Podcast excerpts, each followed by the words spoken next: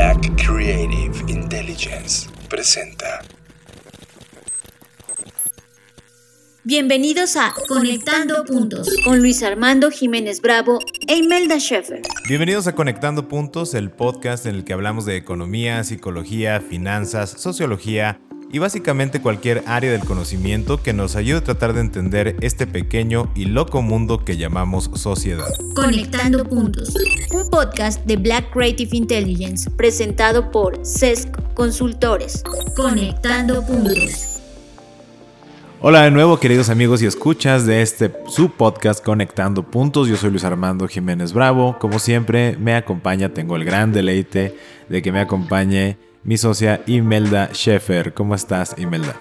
Muy bien, muchas gracias y gracias a todos ustedes por estar de nuevo con nosotros. Siempre en el ámbito de continuar agregando valor y conectando puntos sobre todos estos fenómenos de la sociedad y buscando, entendiendo este pequeño y loco mundo, el día de hoy les traemos el episodio Regulación del Internet de las Cosas.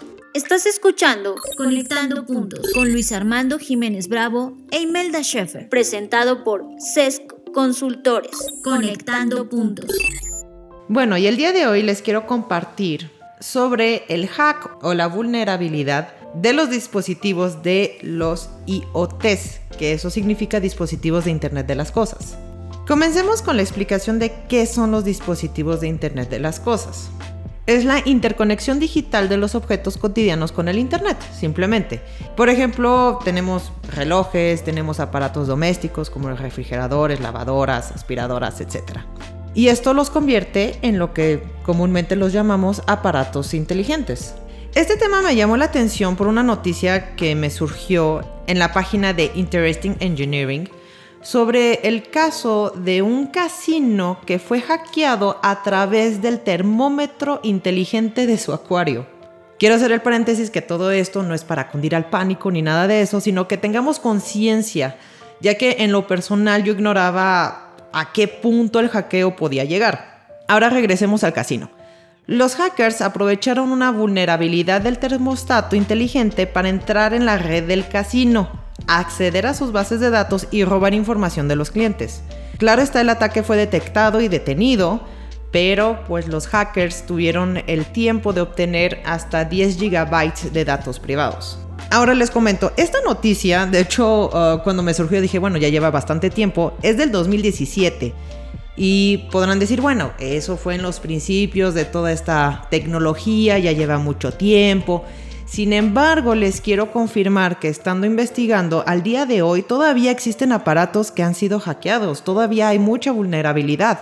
Y en lo personal, yo conocía más sobre los hacks de, en aparatos, digamos, más sofisticados o que tienen acceso a comandos de voz. Yo tenía en, ese, en el radar ese tipo de aparatos, pero el termostato me llevó muchísimo la atención. Dije, wow, eh, hay aparatos en que realmente están fuera de mi radar que efectivamente son aparatos inteligentes, pero no había considerado una vulnerabilidad en ellos, pues te puede lastimar todo un, sistema o todo tu red. Ahora, continuando con algunos otros datos, hubo um, un informe que se llama Global Cyber Attack Trends de Sonic Wall.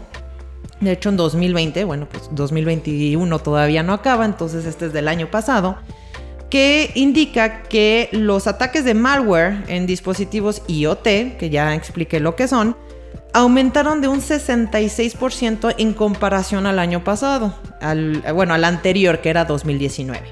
Y de hecho aprendí sobre un nuevo tipo de ataque que también yo no tenía la menor idea sobre eso, que se le llama hacking, que de hecho aumentaron un 28% ah, ese año. Y dirán, bueno, ¿qué es? E, esto ocurre cuando los delincuentes piratean computadoras personales o comerciales para instalar software para minar criptomonedas. Ah, también eso se los comparto porque realmente eso estaba pues, completamente fuera de nuestro, de nuestro radar. Y algo interesante es de que también tuvo impacto estas cosas por el home office. Ah, por lo mismo de la pandemia, pues muchos trabajadores comenzaron a acceder a los sistemas de su empresa a través de redes domésticas que a menudo están conectadas a múltiples dispositivos domésticos no seguros. Entonces esto los convirtió en un objetivo atractivo para los ciberdelincuentes. De repente podían estar utilizando un dispositivo IoT vulnerable para acceder a las redes de la empresa. Bueno, y otro dato para complementar, hubo investigadores de Israel que detectaron que la mayoría de los aparatos inteligentes comerciales podían ser accedidos por medio de las contraseñas predeterminadas de fábrica. Entonces todo eso nos hizo como que pues pensar mucho y claro, nosotros nos gusta conectar pues los puntos sobre todo esto y también estábamos hablando de bueno, ¿y qué onda con las regulaciones? Entonces nos pusimos a investigar toda esa parte de existen, no existen, se aplican, no se aplican, porque estamos hablando de que otra vez, no es para, para que tengamos pánico, pero ya lo hemos hablado anteriormente, de que muchas veces la tecnología está avanzando mucho más rápido que las leyes o que las normas. Entonces, ah, ¿qué está sucediendo? Ya que, bueno, estos aparatos inteligentes no son de ayer, ya llevan un cierto tiempo. Entonces, ¿qué se ha hecho al respecto? Sabiendo que desde 2017 algo tan fácil, o bueno, no diré fácil, algo tan simple como un termómetro que fue accedido por terceras personas, Imagínense ahora con pues, los aparatos un poco más, vamos a decirlo, que tienen todavía más información, ¿no? Como ah, video, audio, y pues sí tienen más software, vamos a decirlo así, por donde, por donde entrar y sacar información, datos y ubicación y todo lo que quieran. Entonces, toda esta parte de las investigaciones de regulaciones, te dejo Luis que nos platiques un poquito sobre lo que estuvimos investigando y lo que piensas al respecto. Pues justo conectando con esto que nos acabas de compartir, Imelda, y ya había señalado, él, nos dimos la curiosidad de cómo se conectaba esta interacción, dado que hay que poner un referente.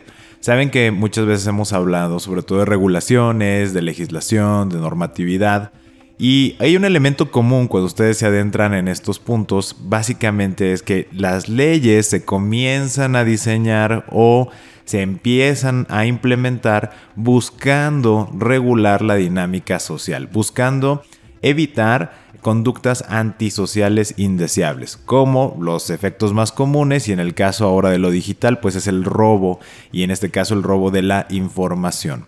Pero también hay que recordar que el, fin de un Estado es eh, la razón por la cual, bueno, una de las razones por las cuales estamos pagando impuestos es justamente para que el Estado nos proteja. Así iniciaron desde históricamente los Estados, tenían que vigilar la seguridad.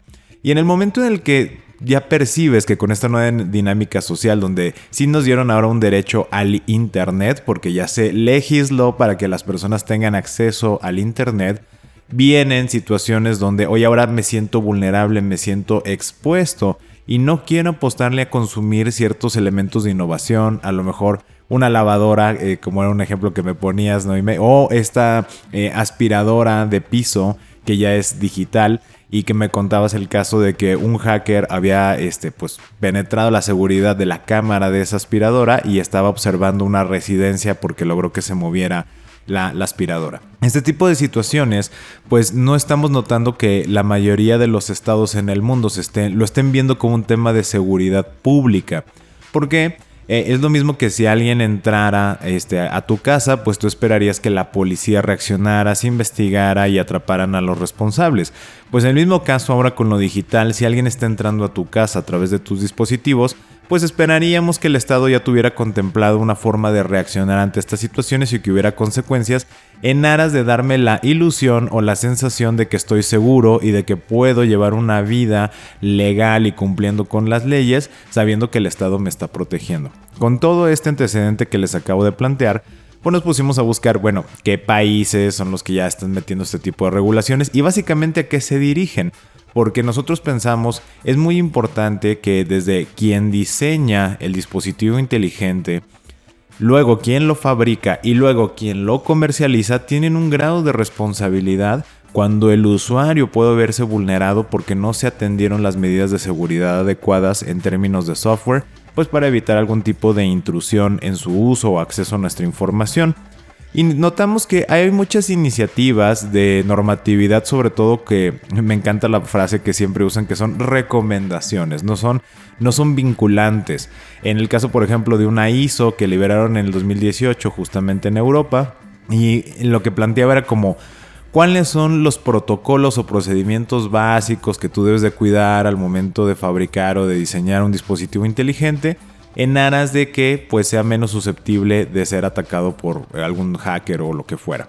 Sin embargo, pues siguen siendo recomendaciones. Nos encontramos por ahí también con organizaciones internacionales que hacen recomendaciones de seguridad, pero también estas mismas organizaciones señalan que si bien eh, hay muchos esfuerzos de instituciones privadas y públicas de crear señalamientos, puntos eh, o elementos regulatorios para que los fabricantes, diseñadores y comercializadores pues tengan más protegidos a los usuarios, francamente no hay ningún tema vinculante. ¿Qué significa que sea vinculante? Que no es obligatorio que sigan esas eh, regulaciones. ¿Y nosotros a qué nos, nos fuimos? Bueno, por ejemplo, eh, no hay un elemento de, oye, ¿qué pasa si me hackean mi teléfono y ya no lo puedo usar? Si yo me voy, en el caso de México, a la Procuraduría Federal del Consumidor, tengo elementos para pedir el reembolso por la afectación. Eh, estoy hablando de una afectación mínima en términos de dinero, o sea, regrésame mi dinero por ese teléfono. Eh, pues no, realmente no las existen. ¿Por qué? Porque en este caso la Profeco se va a términos de el dispositivo en el hardware, lo que dice que es el aparato, la pantalla, funcionaba bien Sí, entonces mm, pues realmente tú no estás reclamando nada. Y eso nos llamó la atención porque entonces nos seguimos manteniendo una visión, ya recordar un episodio donde hablábamos que la mentalidad del Estado ya se había visto rebasada por toda la innovación y la tecnología. Y en el hecho de que sigamos pensando en términos de protección del consumidor únicamente en la materia, en lo tangible y no en lo que trae adentro el dispositivo, ahí nos deja ver que ya hay un retraso en el tema de la generación de nuevas legislaciones o adaptaciones legislativas que contemplen que quien lo fabrica no solo es responsable del funcionamiento a nivel de hardware, sino también de la protección a nivel de software.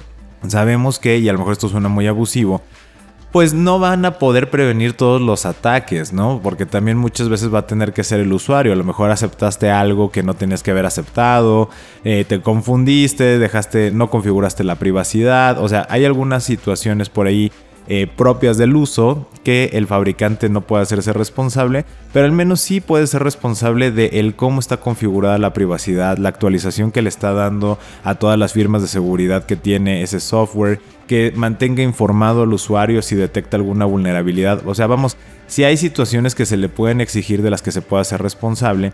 Y este es un punto muy importante, porque en ningún lado vimos que se solicitara o se marcara en la normatividad estos elementos de publicidad. Generalmente los políticos ponen toda su atención en lo que es más popular o que enciende más rápido la conversación, caso del aborto, las parejas del mismo sexo, el reconocimiento de diferentes géneros, y se van ignorando estos elementos de la vida cotidiana a los que no se les presta realmente atención para que sean regulados y legislados.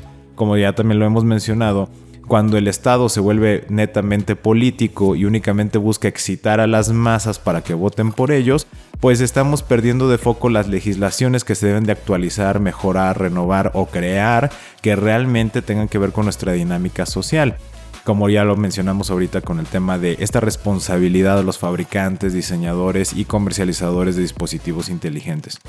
También otro de los puntos que nosotros mencionamos eh, a lo largo de los episodios y es justamente el ¿Cómo vamos a crear este ecosistema que fomente la innovación, la tecnología, el desarrollo o en este caso el emprendimiento si no vamos marcando estas pautas de sentido común que permitan un mejor desarrollo? Porque en el momento, imagínense, si, si, la parte legislativa o como sociedad no nos ponemos atentos a estos temas sensibles y no exigimos una regulación que nos dé certeza en términos de responsabilidad, Imaginen que ustedes descubren que una cierta marca de teléfonos es extremadamente hackeable o que es de las más vulnerables en términos de seguridad. Pues seguramente va a afectar seriamente sus ventas y la manera en cómo va a tener que reaccionar es bajar los precios. En el momento en que baje los precios, lo van a poder acceder otras personas que antes no lo podían comprar, pero que su seguridad cibernética y digital se está viendo violentada, ¿no? ¿Por qué? O que tiene más riesgos. Y entonces vemos que las personas que tienen menos recursos o que no tienen acceso a productos con una mayor protección, o que porque los que tienen ese acceso los dejaron de comprar porque no tienen buena seguridad, que representan desafortunadamente el, el mayor volumen de personas en este planeta, pues son los que van a tener mucho más hackeos, robos de identidad, robos de sus cuentas bancarias, mal uso de, créditos, inclusive a lo mejor afectaciones en términos eh, legales, firmas de contratos, o sea, esa gran vastedad de personas pues se van a ver más desprotegidas simplemente porque no era un tema políticamente excitante el estar hablando de estas regulaciones. Ahora nosotros emitíamos algunas recomendaciones eh, en términos legislativos y como lo hemos planteado previamente, si ustedes tienen la oportunidad de hablar con sus diputados, nosotros vamos a hacer lo propio, pero en el país que nos estén escuchando, si tienen la oportunidad de hablar con sus representantes o de hablar con una asociación de abogados o ponerlo en algún colegio de abogados, que sí puedan redactar o diseñar una forma de propuesta legislativa en este sentido, para que ya exista esta conversación, si lo pueden empezar a hacer en medios sociales, si lo pueden empezar a comentar en sus grupos eh, cercanos, familiares y de amigos, porque es algo que tenemos que comenzar a, comentar. Como ya mencionaba, 2017 es la noticia y por ahí encontramos otras noticias cuando indagamos las regulaciones de pruebas que han hecho de vulnerabilidad en los dispositivos inteligentes. A pesar de que se había emitido una ISO, seguían teniendo básicamente los mismos problemas de, vulnerabilidad o de, de hackeos ¿no? potenciales. Entonces, bueno, retomando, pues si ustedes tienen la oportunidad de empujar este tema, lo que nosotros pensamos en concreto es esto. Pues primero que tengan publicidad de qué protocolos, qué normatividad, dado que ya vimos que sí existe a nivel internacional recomendaciones de seguridad, pues que se anuncie públicamente desde el fabricante y desde el comercializador, este producto siguió la normativa fulanita para su este, desarrollo de seguridad o realizó estos testeos de seguridad o algo similar, digo, esto es una propuesta, no estamos diseñando la ley, pero sí que permite identificar al usuario pues qué tan vulnerable puede llegar a ser ese producto. A lo mejor me sale muy barato, entrecomillado, pero gracias a esa, ese disclaimer, a esa eh, publicidad que me estás mencionando de que a lo mejor ni siquiera tienes ningún tipo de, protocolo de seguridad o ninguna certificación, pues yo ya sé que sí me sale más barato, pero es mucho más eh, potencial que tenga algún tipo de afectación de seguridad. Otro tema que estábamos mencionando era justamente el hecho de que también las eh, compañías, tanto fabricantes como comercializadoras, hicieran un esfuerzo de comunicación constante con los usuarios cuando detectaran alguna vulnerabilidad, que mandaran un correo electrónico, que se comprometieran, por ejemplo, a estar este, actualizando su tema de seguridad. Y dentro de la ley, a lo mejor puede ser en este momento un poco abusivo, pues que tengas un área de desarrollo de seguridad o si no, al menos el mínimo de desarrollo en ese tema o avisarle a la gente, ¿sabes qué? Esto lo diseñamos con algo, un open source que sacamos de internet y no tenemos ningún desarrollo de este tipo. Ah, bueno, o sea, Habrá personas que digan, pues mira, ni te entiendo ni sé qué es eso y pues ya me aventé. Y habrá otras personas, una gran mayoría, que sí puede asesorar y decir, oye, sabes que esto no está bien y van a favorecer en su consumo a otro tipo de empresas. Te tendría que medir pues qué tan favorable o desfavorable sería esto en términos de, pues, de, de colaboración del ecosistema de la creación tecnológica. Pero el último que también mencionábamos es justamente el hecho de que los usuarios son quienes muchas veces abren la puerta a los fallos de seguridad hay varios estudios que encontramos señalaban que era porque era tanta el ansia de ya ver ese dispositivo funcionando que se brincaba en la configuración de privacidad y la configuración de seguridad. Entonces, algo tan sencillo que se puede poner una normativa legal que sí sea vinculante es el hecho de decir, mira, por favor diseña tu producto de manera tal que el usuario no lo puede comenzar a usar a menos que haya configurado la privacidad y la seguridad del dispositivo y que tu configuración de seguridad tenga al menos una verificación de dos pasos.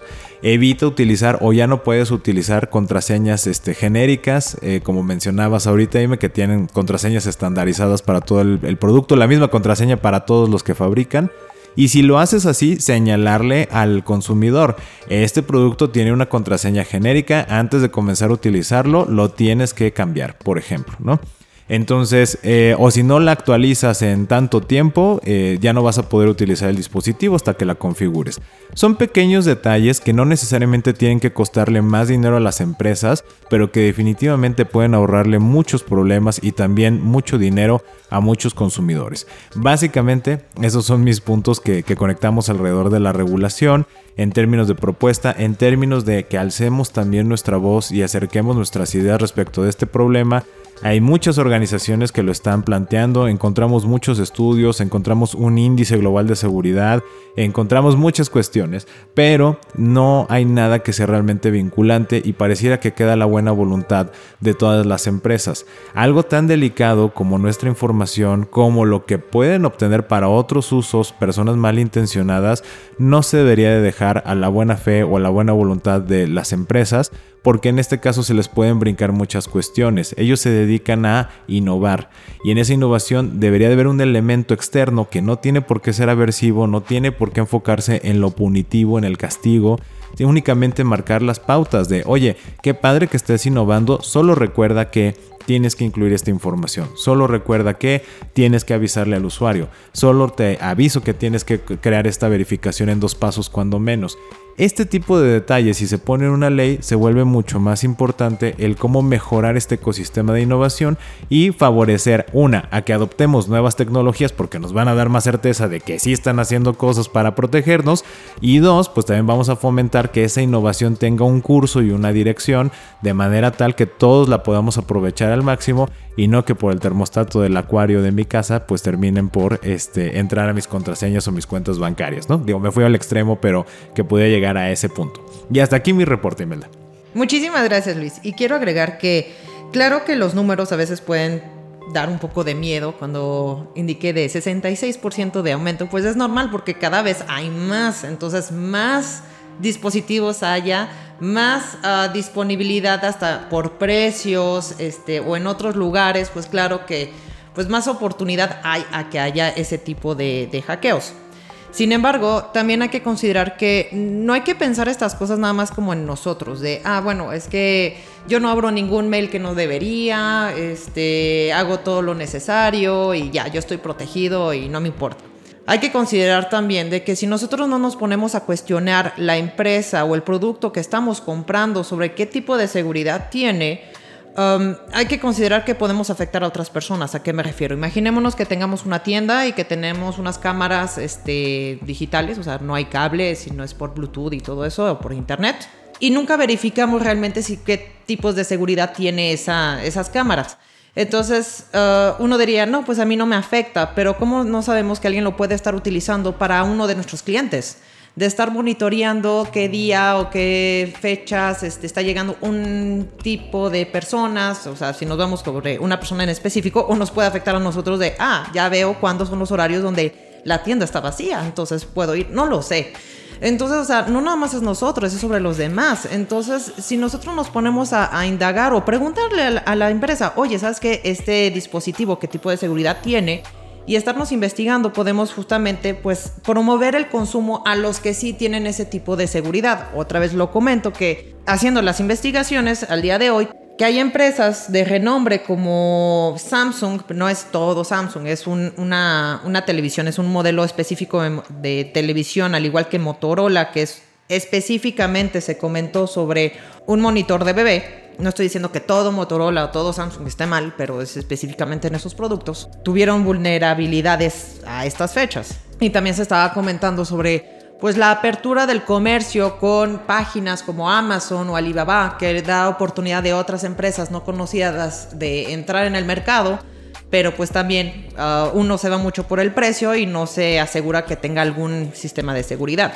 A lo que voy es que tenemos que considerar nuestros propios consumos y, ver que también podemos afectar a los demás. Entonces, Ah, todo esto lo puedo conectar también cuando estamos hablando sobre inversiones, cuando estamos hablando de, ok, quiero invertir en esta compañía o en esta compañía. Si estamos hablando de compañías tecnológicas específicamente o de construcción, diseño, distribución de este tipo de dispositivos, pues también es meternos a saber qué es lo que están haciendo con esa parte de la seguridad. Y es de, ok, voy a invertir con esta empresa que sí está haciendo algo al respecto, o sí está siguiendo las normativas, o está en, desarrollo con eso, o está apoyando ese tipo de desarrollo.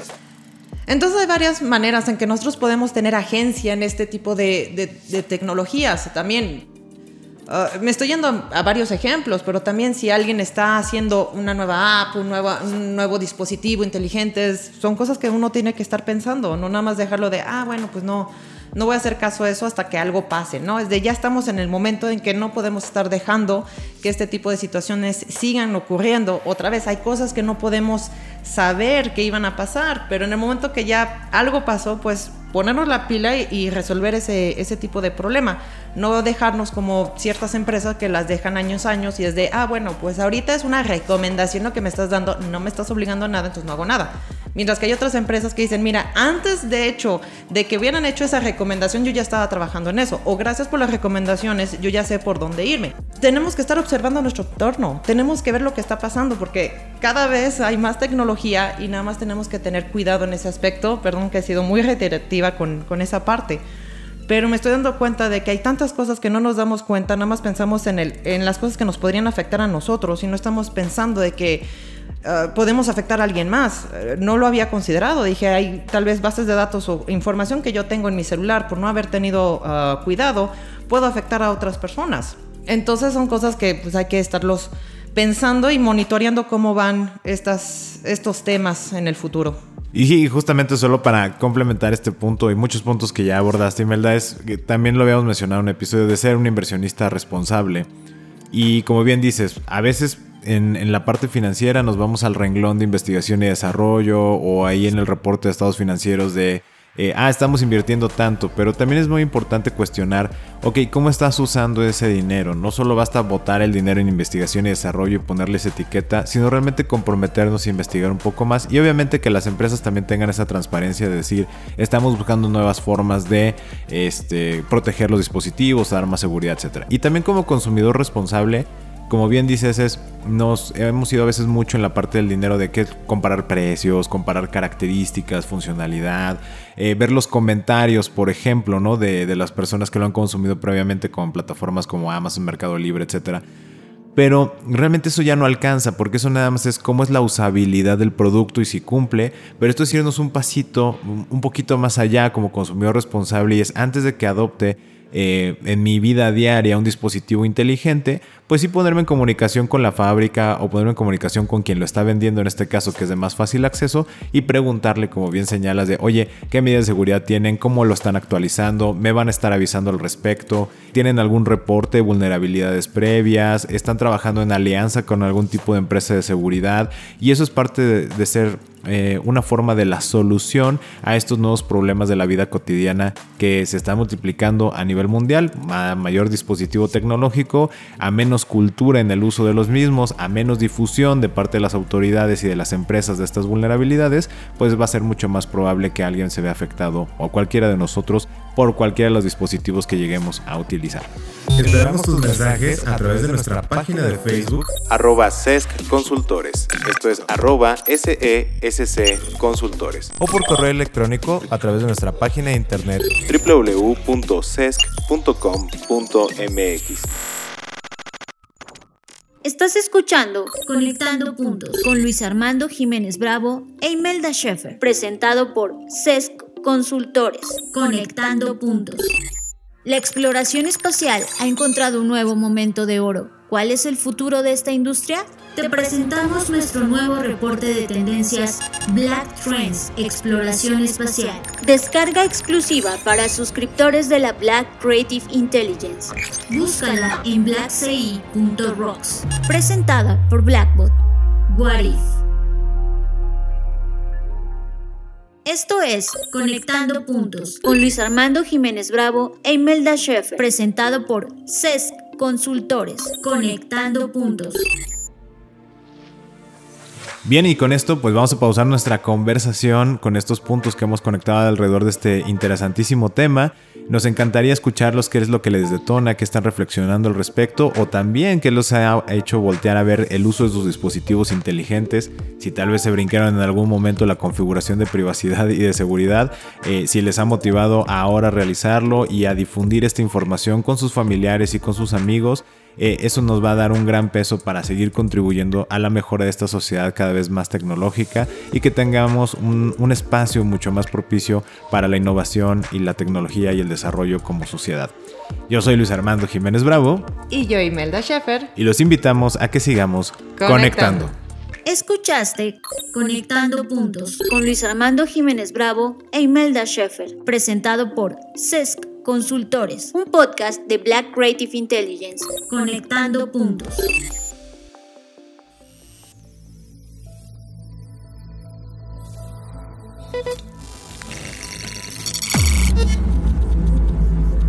Black Creative Intelligence presenta